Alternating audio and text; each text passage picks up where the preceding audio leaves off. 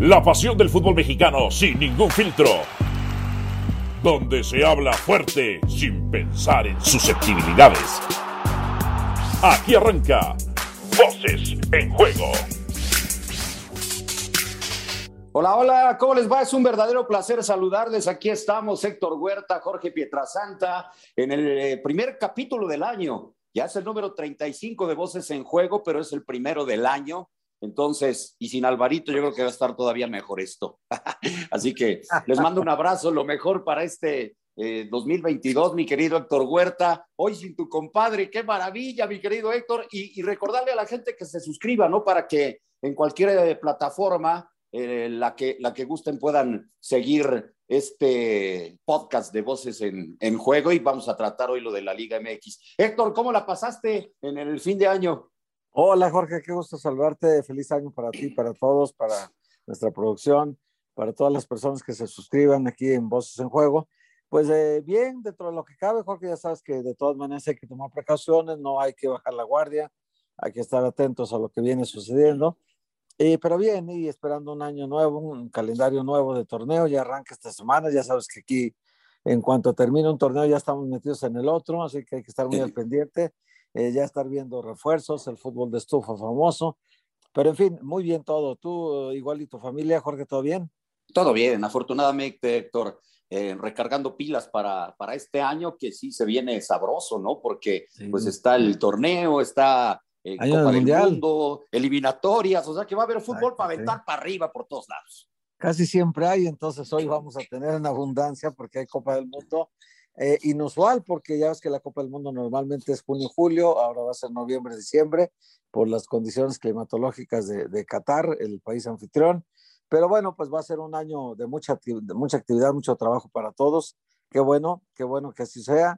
Y vamos a darle, pues no queda otra, vamos a, a entrarle al torneo mexicano, Jorge a darle exactamente y lo mejor para todos, que es este 2022 lleno de salud sobre todo, de salud, de, abundancia y, obviamente de mucho fútbol para los que les gusta. Sí, la Liga MX, eh, mi querido Héctor, que arranca este jueves, este jueves eh, eh, arranca con la transmisión de ESPN, ¿no? El, Atlético de San Luis, que es primero el tema de los cuatro grandes, Héctor, porque no sé hasta qué punto alguno de ellos sí se haya reforzado bien y me refiero, obvio, a los que todos conocemos, ¿no? América, Cruz Azul, Pumas, Chivas. ¿Cómo ves el panorama con todos estos movimientos que, claro, todavía eh, van a venir más, ¿no? Porque primero estaba lo de los jugadores internos de la Liga MX, pero pues todavía hay mucho plazo para, para contratar del extranjero.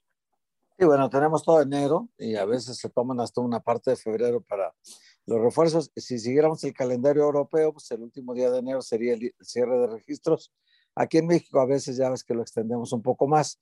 Sí. Pues mira, yo de los cuatro grandes, yo diría que el que más me preocupa es tu equipo, Jorge, porque mm, el Guadalajara está igual que, que, siempre, con hombres menos, Mayorga, Antuna, con un hombre más, el Piojo Alvarado, eh, pero todo lo demás sigue igual. Eh, entonces, aunque han estado ganando partidos de pretemporada, pues, lógico, eso no, no nos marca ninguna tendencia de que así vaya a ser en el torneo regular, porque los partidos de pretemporada normalmente vas de menos a más, contra equipos de tercera, de segunda, y ahí le vas subiendo, pero el grado de dificultad, quizá lo mejor para Chivas fue que le ganó al, al Necaxa 4-1, que es ya en un partido en el Estadio Victoria, o sea que fue ya, digamos, un partido más formalito contra un equipo de primera división, pero no deja de ser este, un resultado igual engañoso porque también Necaxa se está rearmando otra vez. El Necaxa no fue un equipo bueno el torneo pasado, al contrario, ni siquiera estuvo en la zona ahí de repechaje ni nada. Así que yo, yo creo que de los grandes, América ha tenido pues eh, el tino en algunas contrataciones, vamos a ver cómo le va, porque la vuelta de Jonathan Dos Santos, eh, más bien la, la, la, primera incursión de Jonathan Dos Santos, a pesar de ser mexicano, nunca había jugado en ningún club mexicano de primera edición. Toda su carrera la hizo en, en, España, primero con el Villarreal, primero el Barcelona, luego el Villarreal y luego Los Ángeles Galaxy y ahora viene al fútbol mexicano por primera vez a jugar la Liga Mexicana, nunca la había jugado, pero el América trata de reforzar todas sus líneas, sigue buscando un extremo derecho, eh, ya soltó a Viñas el Necax, ahora busca otro centro delantero. Entonces, el América, pues más o menos, quieras o no, eh, va, va a seguir ahí con un buen nivel, me parece. Eh, Chivas no, no me da mucha esperanza todavía. Michele Año es todo una incógnita igual. Eh, digo, Solari es una realidad que te gana muchos partidos en el torneo, pero no, no, no, en la liguilla no te ha funcionado, no, hasta ahora no ha dado resultados. Y bueno, si vamos a Cruz Azul, es un equipo que sí le ha metido duro a las contrataciones. Este equipo sí realmente va a ser otro, ¿eh? tiene, tiene otra cara ya, eh, Jorge, porque realmente como le han estado metiendo a la alineación, pues se llevaron a Eric Lira, se lo quitaron a Pumas, es un jugador muy importante que, que el torneo pasado creció mucho con Pumas, fue yo creo que de los mejores futbolistas del equipo. Eh, luego, pues con Taboy, con Antuna en las bandas, pues tienes penetración, tienes profundidad, eh, y tienes eh, mucha velocidad por los costados ahora, ¿no? Para que el centro delantero, que no va a ser ya el Cabecita Rodríguez porque ya se va, ya se va a ganar petrodólares, entonces ahora se queda, se queda Santos Jiménez a ver si da el gran estirón junto con Brian Angulo y hasta probablemente se les ocurra traer a Cristian Pavón, que lo andan buscando del, del Boca Juniors una vez que quede libre, entonces lo, lo, querrá traer el Cruz Azul. Bueno, es un equipo que sí le está moviendo mucho, eh, Jorge. Y Pumas, pues, eh, más, más vende que compra, ¿no? Porque es lo que ha hecho siempre. Ahora vende Eric Lira para, para otra vez volver a tener dinero y mover el equipo en el torneo. Y vamos a ver qué más le quitan a Lilini, que lo que le quiten, ahí como puede, pero vuelve a enderezar el barco, ¿no? Sí, sí, eh, alguna piedrita que quede por ahí le saca agua y Lili, porque, porque así ha sido. la verdad, Tomo la, la, dirección técnica, sí, sí, es un hecho. Y sí, lo de, lo de Pumas llama la atención, ¿no? Porque se, se, desprende de Eric Lira, eh, que sí, yo coincido contigo, él y el cierre de liguilla de, de Mozo fue maravilloso, pero, pero Lira fue, fue más constante. Entonces, eh, bueno, pues sigue sucediendo lo mismo y llama la, la atención porque yo pensé que un jugador como él, se desprendería solamente si, si lo enviaban a, algún fútbol fuera de nuestro país, pero pues es una, una gran contratación para la máquina. A mí me preocupa un poquito de la máquina que sí trae, sí trae, ¿no? Pero, pero también se va Orbelín, Yotun, Alvarado, Romo, y, y como tú dices, es otra cara la que va a tener Cruz Azul. Me preocupa ver eh, la, la, cara que va a tener Cruz Azul con estos cuatro jugadores que tampoco es que hayan tenido, y lo de cabecito obviamente, ¿no? Pero tampoco es que hayan tenido un gran torneo como no lo tuvo todo el equipo después de ser campeón, ¿verdad?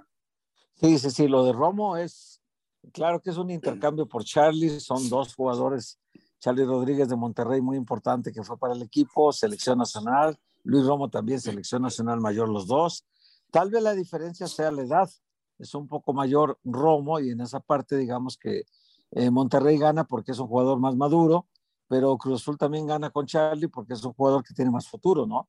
Tiene mm, tal vez el mismo presente, pero tiene más futuro, tiene más años de posibilidades de juego. En cambio, pues fue un cambio, yo creo que a los dos les puede beneficiar. Eh, no habían tenido buen torneo los dos, el pasado torneo no fue bueno para ninguno de los dos, ni para Romo ni para Charlie. Entonces, este, ese cambio a lo mejor les viene a refrescar a los dos, los tiene que motivar, Jorge, porque es, eh, es el último vagón que sale para el Mundial. Si no lo aprovechan ahorita, porque no le, les ha quedado grande la selección mayor a los dos. Es increíble cómo Romo y Charlie en la selección olímpica, pues fueron parte fundamental para conseguir el bronce, pero en la selección mayor no han dado el do de pecho, no han dado el nivel que se requiere en la selección mayor para pelear los puestos titulares porque Romo ni cerca de Edson Álvarez en la selección mayor, ni cerca de Héctor Herrera. O sea, si ha, estado todavía peleando esos puestos, ni Héctor Herrera ni Charlie. Eh, es decir, Charlie y Héctor eran normalmente los habituales titulares, pero con el buen nivel que tomó Romo cuando fueron campeones con Cruz Azul, eh, ahí pensamos que iba a llegar ya la presión que necesitaba Héctor Herrera para sentir que el puesto no estaba seguro.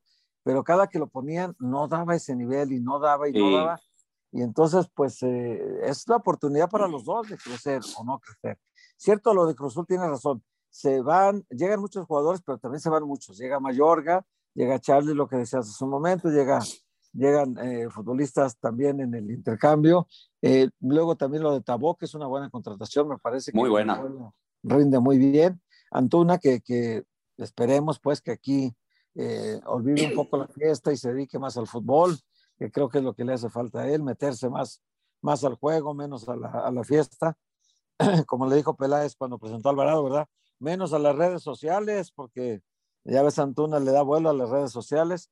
Entonces, pues ahí es donde vamos a ver cómo se arma Cruz Azul, porque ya desarmado sí está, porque hay futbolistas que fueron de un gran nivel en, cuando, cuando, cuando fueron campeones como el Cabecita, como Yotun, lo, bien lo mencionabas, ¿no? Ahora Vaca pierde la titularidad aparentemente con Eric Lira, que, que, viene a ponerse ahí como volante de contención titular seguramente. Mayorga le gana la titularidad al Aldrete, que ya hace mucho que no la tenía, y también le gana a Rivero, que Rivero lo improvisaba mucho como lateral izquierdo. Y vamos a ver cómo le mueve Juan Reynoso, a ver qué hace con este equipo que lo renovó en un porcentaje muy alto. ¿eh? Muy alto, muy alto.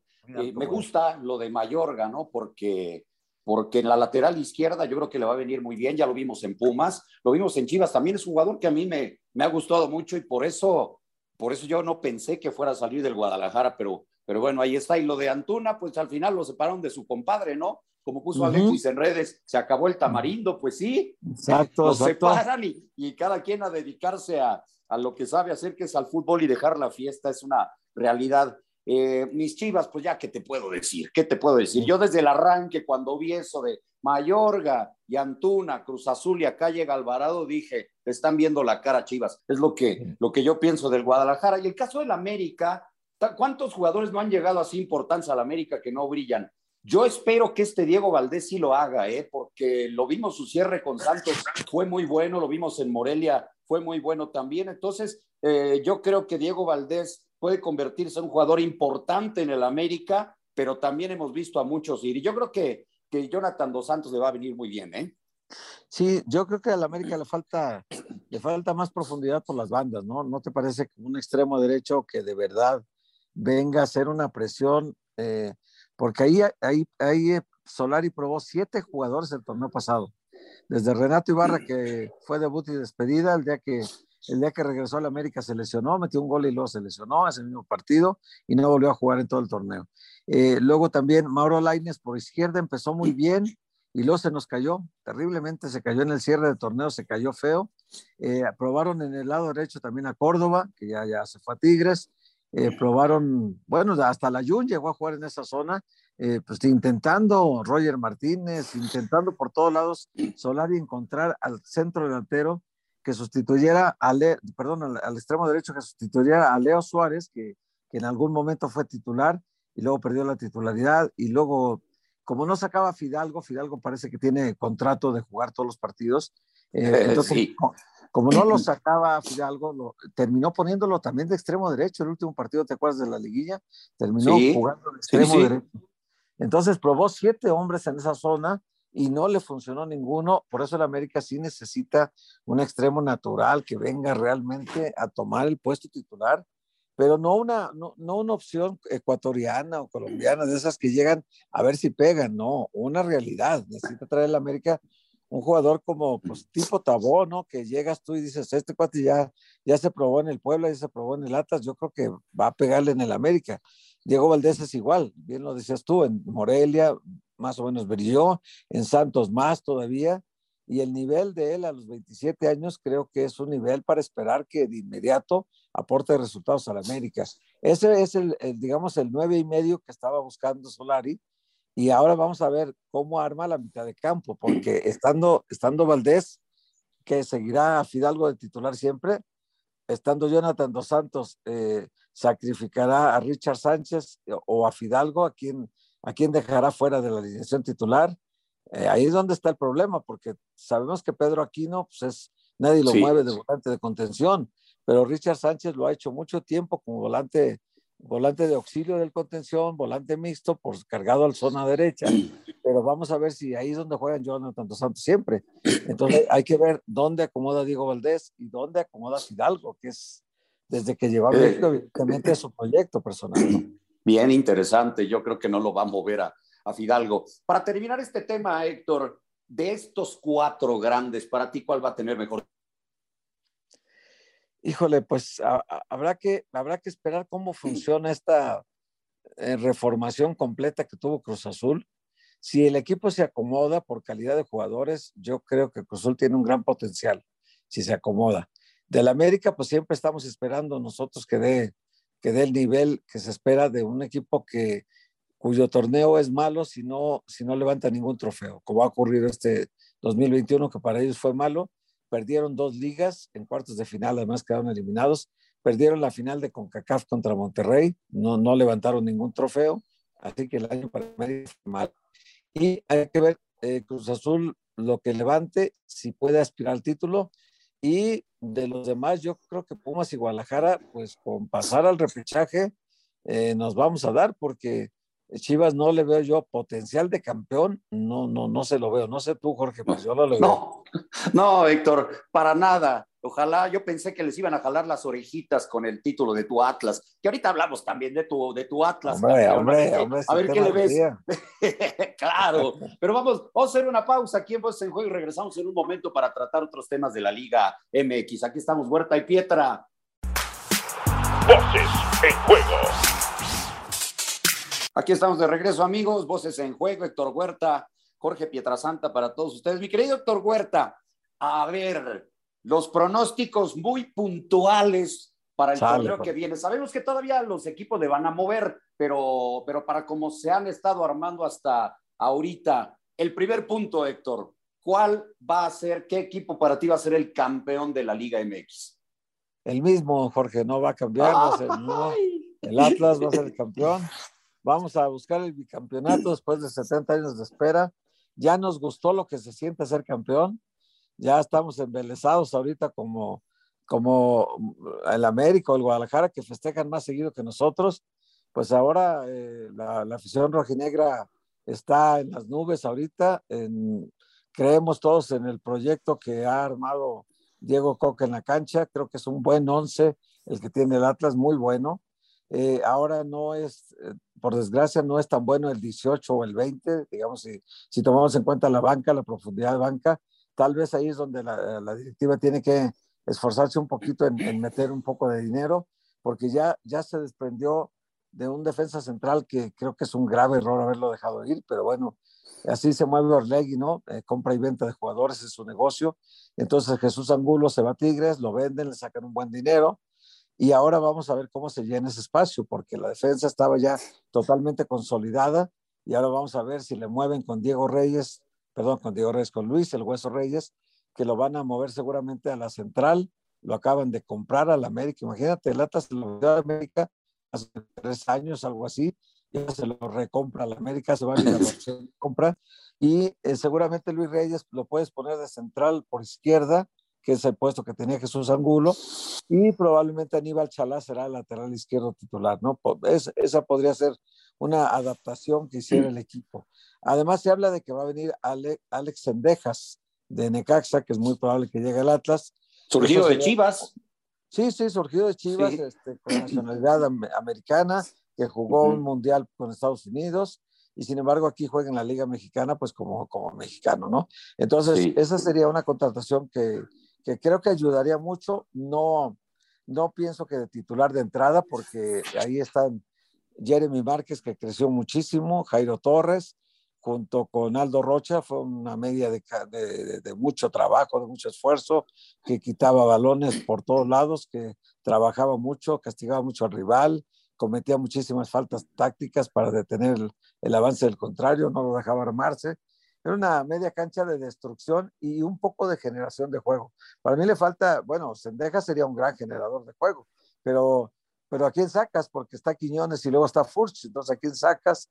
a menos que le moviera al, a, la fórmula de los tres centrales y dejara solo dos con Ergo. Y mm, no creo. Eh, Santa María no creo, yo creo que le funcionó muy bien la tripleta de centrales eh, con un arquerazo como Cabilo Vargas que tiene el Atlas.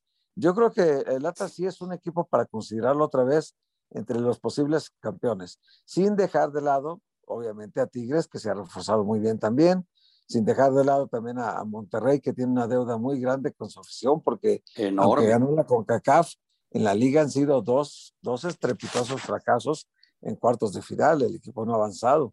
Entonces, es un equipo que está en deuda. Igual hay que ver lo que hace León, ¿no? Que también me parece que a Holland le quedó grande el compromiso de la final, no supo cómo resolverlo. Eh, tenía León todo para ser campeón y no, no pudo hacerlo el Atlas le, realmente le quitó la cereza de la boca, ya cuando se le iba a comer el león, se la arrebató el Atlas, ¿a base de qué? a base de un deseo mayor de ser campeón, porque evidentemente que el Atlas tuvo mayor intensidad y mayor eh, eh, interés, mayor, ¿qué te diré? Pues determinación para ser campeón. A veces se, se necesita eso que dicen que, que, dan las gallinas, ¿no? Se necesita mucho de eso. El Atlas, lo tuvo en exceso, ¿no? En, en, todos los partidos de la liguilla fue un equipo súper intenso, con una gran determinación en todos los sectores del campo por ganar la pelota y por ganar los partidos. Entonces, aunque no ganó ninguna serie, qué curioso para el Atlas, tampoco perdió ninguna serie, todas las empató y al final resolvió el título con penaltis, ¿no? Entonces, bueno, la fórmula le funcionó al Atlas. El León, que sí había ganado partidos en la liguilla, ganó tres de, de seis. Aún así no fue capaz de, de, derrotar al Atlas en la final. Y, y, también es un equipo a considerar el León, porque ya, ya sabe a qué juega siempre, este, Jorge. Sí, sí, mira, entiendo, despertaron a la bestia con la afición del Atlas y todo esto que la verdad, eh, muy, muy válido. Yo creo que son eh, campeones a, toda ley. Eh, se les va solamente un jugador, tendrán que mover esa pieza. Coincido contigo lo del Hueso Reyes, pero desde mi perspectiva yo veo a Tigres. Yo veo al Atlas otra vez peleando y en la liguilla yo veo a Tigres porque Tigres necesitaba reforzarse con un central y lo vieron en el joven Angulo, que tiene un futuro increíble y, y, creo que le va a venir de maravilla a Tigres porque no lo requería de este torneo, desde que estaba el Tuca, necesitaban un defensor central, Ayala sí. pues ya pasaron sus mejores años y, y, veo también lo de Córdoba porque Córdoba eh, es un jugador difícil, es, es un jugador complicado, eh, tiene mucha calidad, no le encontró Solari, ¿no? Además de que no movían de ahí a Fidalgo para nada, Solari no le, no le encontró la forma, la manera, cosa que el Piojo sí. El Piojo al final de cuentas lo pide, lo llevan, se entienden muy bien y el Piojo le puede sacar todo el, el jugo a Córdoba, eh, que son dos muy buenos refuerzos. Para mí no le mueve mucho Tigres, pero estos dos que le mueve, para mí son muy buenos. De por sí ya tiene un equipazo, tiene un gran técnico que conoce perfecto las liguillas. Yo voy a quedar con, con Tigres para mí como, como máximo favorito al título. Vamos a ver qué pasa. Digo, hay otros muy fuertes también. Rayados sí, la deuda es enorme, enorme para con su afición y el, y el plantel que tiene, que es el más caro del fútbol mexicano, pero pues se ha quedado dos veces en cuartos, el América con Solari se ha quedado de la misma manera. A ver qué pasa, yo voy con Tigres. Pero ahora te pregunto, mi querido Héctor, la sorpresa, ¿qué equipo va a ser sorpresa para ti este campeonato? Híjole, pues es que habría que considerar que, que ya los conocemos a todos y tendría que elevar muchísimo el nivel. Uno de los que no calificaron a la liguilla, de los seis que no calificaron, habría que elevar mucho su nivel. Yo me le apostaría, no sé por qué tengo la, la, la sensación, Jorge, de que, de que la vuelta de Nacho Ambriz al fútbol mexicano con el Toluca puede darnos una gran sorpresa, porque Nacho wow. Ambriz le fue en el Huesca, le fue mal, eh, en España no, no duró ni medio torneo, y para él ha de haber sido un golpe muy fuerte en, en la parte de, de pues de, de, convencimiento de que eh, quiso probar en otro país, le fue mal y hoy su revancha está en el fútbol mexicano. Entonces, tiene que venir aquí y triunfar otra vez en el fútbol mexicano por si llegara a surgir otra posibilidad. Ahora, en segunda división de, de, de España, que te eche un equipo de segunda división, habiendo sido campeón con el León, habiendo tenido temporadas importantes, habiendo sido campeón de CONCACAF con el América, y que te echen de un equipo de segunda división de España porque no tienes buenos resultados, para él, para su ego, para su carrera profesional, ha de haber sido un golpe muy duro. Y yo por eso creo que el Toluca, que además se trajo otra vez a Leo Fernández, eh, ha estado reforzando así con pequeñas piezas que tal vez no sean de gran relumbrón, pero que son del estilo de Nacho, ¿no? Jugadores que, que se van a acomodar bien a cómo juega Nacho Ambriz, que le gustan ese estilo de, de armar el fútbol eh, a ras de piso, que le gusta mucho jugadores tocadores de pelota, que vayan haciendo eh, el, el tiquitaca famoso él que hizo con el León muy bien. Vamos a ver si lo consiguen el Toluca pronto, porque el Toluca es un equipo que necesita urgentemente ya pelear, la, pelear otra vez los títulos. ¿Hace cuánto que el Toluca no es campeón? Porque ya tiene muchísimo uh, tiempo. ya. Entonces, esa podría para mí ser la sorpresa del torneo. El Toluca, que fue un equipo agrio al final, que que se vació contra el América y después no ganó, creo que los siguientes días. No volvió a ganar. No, eh, no volvió a ganar nunca. Entonces, eh, eso le costó la salida a Cristante. Entonces, vamos a ver si ahora con Nacho Ambriz renovado el, el, equipo de Toluca, vamos a ver si con Nacho Ambriz, aprovechando la altura, aprovechando las condiciones de su cancha, se convierte en un poderosísimo local y luego va y arranca puntos a otros, a otros estadios. Así que yo creo que la sorpresa puede darnos la Toluca con Nacho Ambriz. Y sabes qué, yo, yo me voy a quedar con esto, Héctor. A la salida de Rubén Zambuesa del equipo, yo creo que esa categoría de sorpresa se lo va a llevar al, Atlético de San Luis. Yo no sé por qué siento que el Atlético de San Luis esta temporada sí puede hasta meterse de manera directa a la liguilla o encontrar liguilla por, por, la vía del repechaje. Llega Rubén Zambuesa, que para mí es importante, Abel Hernández, este sudamericano que ha tenido su paso por Europa, que le puede venir muy bien al, al equipo, y la llegada de Andrés, Andrés Siniestra también en el, en el medio campo. Son jugadores como Batallini, que pues, la verdad ni, ni funcionó aquí, empezó dando asistencias para gol y luego se, se cayó. Eh, si, puede, si puede el equipo, el otro día lo vi en la pretemporada, si puede el equipo eh, sacar sus resultados como local, que es lo que le ha sufrido los dos últimos torneos. Con Rubén Zambuesa debe de cambiar el plantel. ¿eh? El otro día lo vimos, lo habían presentado un día, al día siguiente jugó el segundo tiempo contra Necaxa en el homenaje al eh, Changuito Moreno y cambió el equipo por completo y terminaron goleando a, a Necaxa. Yo creo que ahí con Waller, con Berterame, con Bombergar, le puede venir eh, de maravilla Rubén Zambuesa. ¿eh? Yo, yo creo que puede ser la sorpresa del torneo, obviamente, ¿no? Para ser campeón, pero sí a meterse a darle lata a los, a los grandes, sector, porque Rubens, a sus ¿qué? 38 años de edad, sigue bien. Y, el otro día le preguntaron, ¿cuándo te retiras? No pienso en eso, pero ¿por qué no, no te retiras? ¿Qué, qué es lo que le siguen dando ganas de jugar? Y dijo, el hambre de triunfo. Fíjate, a los 38 años, ¿no? Sí, sigue con eso ha ganado todo en México y sin embargo tiene todavía mucha ilusión por jugar. Yo creo que es de los mejores extranjeros que han venido en los últimos años a México y Rubens es un jugador que donde está deja su huella. No debe ser, como dices tú hace, hace un momento que comentabas, de Córdoba, ¿no? Que no es un jugador fácil. Yo creo que también tiene lo suyito Rubén Zambuesa, porque, porque Nacho Ambriz llegó a Toluca y dijo lo primero, ya no quiero que a Zambuesa. Y es lo primero que dijo. Entonces, claro que él sabe que pierde un gran jugador, porque lo es un gran jugador.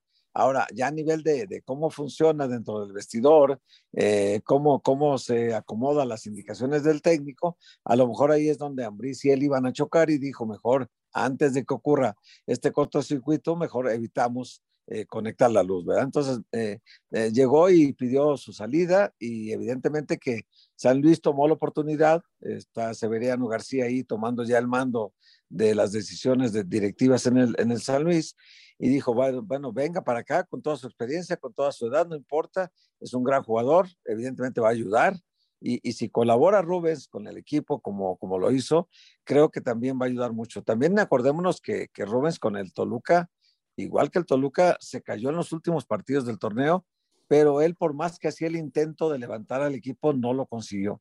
O sea, se veía que Rubens hacía un esfuerzo mayor que todos, pero ya no le alcanzaba porque no encontraba, era como un buen solista en una mala orquesta, ¿no? Entonces, este, intentaba, intentaba tocar bien y los demás nomás no, les, daba eh, balones y le devolvían sandías, ¿no? Entonces, eh, yo creo que el caso de Rubens eh, puede ser útil en San Luis, muy útil va a ser, pero hay que ver también mm, qué, tanta, qué tanta fuerza tiene el equipo, ¿no? Eh, la plaza no ha pesado tanto, no fue un buen local el San Luis el torneo pasado, no ganó muchos puntos en casa, al contrario, ganó más de visitante que, que de local.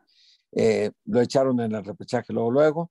Entonces, yo, yo creo que este equipo, eh, pues con Marcelo Méndez, tuvo siquiera un, un arranque muy esperanzador, consiguió 20 puntos que al final de cuentas eh, en, materia del porcentaje, lo tienen un poquito salvado ahorita de la situación del porcentaje eh, para no tener problemas al final del torneo, porque ahora sí es el, donde se les cobra la multa.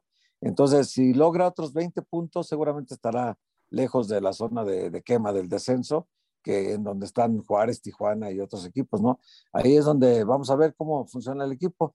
Eh, yo sigo, aunque, aunque considero que tu propuesta es muy interesante y que, y que tiene una buena fundamentación, eh, yo le apuesto al Toluca. En Toluca me parece.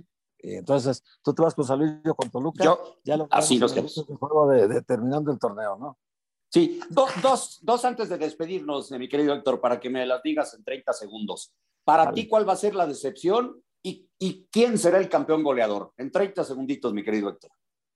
Híjole, el campeón goleador, eh, ya ves cómo nos ha costado en la liga. llegan, suben, se caen, se levantan otra vez. Y, yo creo que lo de Berterame fue muy buen aviso de que es un jugador que, que lo mismo te, te, produce jugadas por la banda que por el centro y, y, te hace goles. Yo le apuesto a un retorno espectacular de Guiñac. Que Guiñac yo igual. Que, que, que, Guiñac otra vez vuelva a ser el Guiñac de siempre y lleve a Tigres más lejos todavía y consiga un título de goleo más de los que ya tiene. Y, le, y en cuestión de decepción, pues yo, lamentablemente, Jorgito, pienso que Chivas otra vez. Que Chivas otra vez. No me digas eso, Héctor no me digas eso. Sí, yo es que ni, ni, de dónde agarrarse, sí, tienes no, razón. No, no, no, le veo, no le veo por dónde. Creo que no se ha reforzado adecuadamente. El técnico es una incógnita. Tú, tú puedes tener un buen verso que te dura dos o tres fechas, cinco, siete, pero ya ese verso mantenerlo todo el torneo y ante rivales que no solamente son versos, sino son calidad de plantel, ya es más complicado. Sí, sí, sí, sí, me voy a quedar con Chivas tristemente también. Y yo voy a una combinación otra vez, Berterame y Guiñac, los dos que mencionaste, me quedo con ellos para goleadores del torneo, porque Guiñac va a estar todo el torneo, ¿no? El, campeonato pasado entre las lesiones y que estuvo en Olímpicos, pues no lo pudieron tener sino hasta, hasta el final.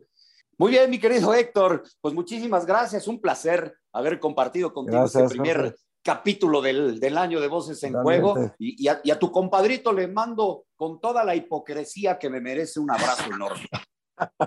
un saludo a mi compadre, feliz año para él y para todos, y que tengan un año de veras lleno de, de, de ilusión, de anhelos, que se les puedan cumplir, y sobre todo de mucha salud, Jorge. Hay que te, privilegiar la salud en este 2022.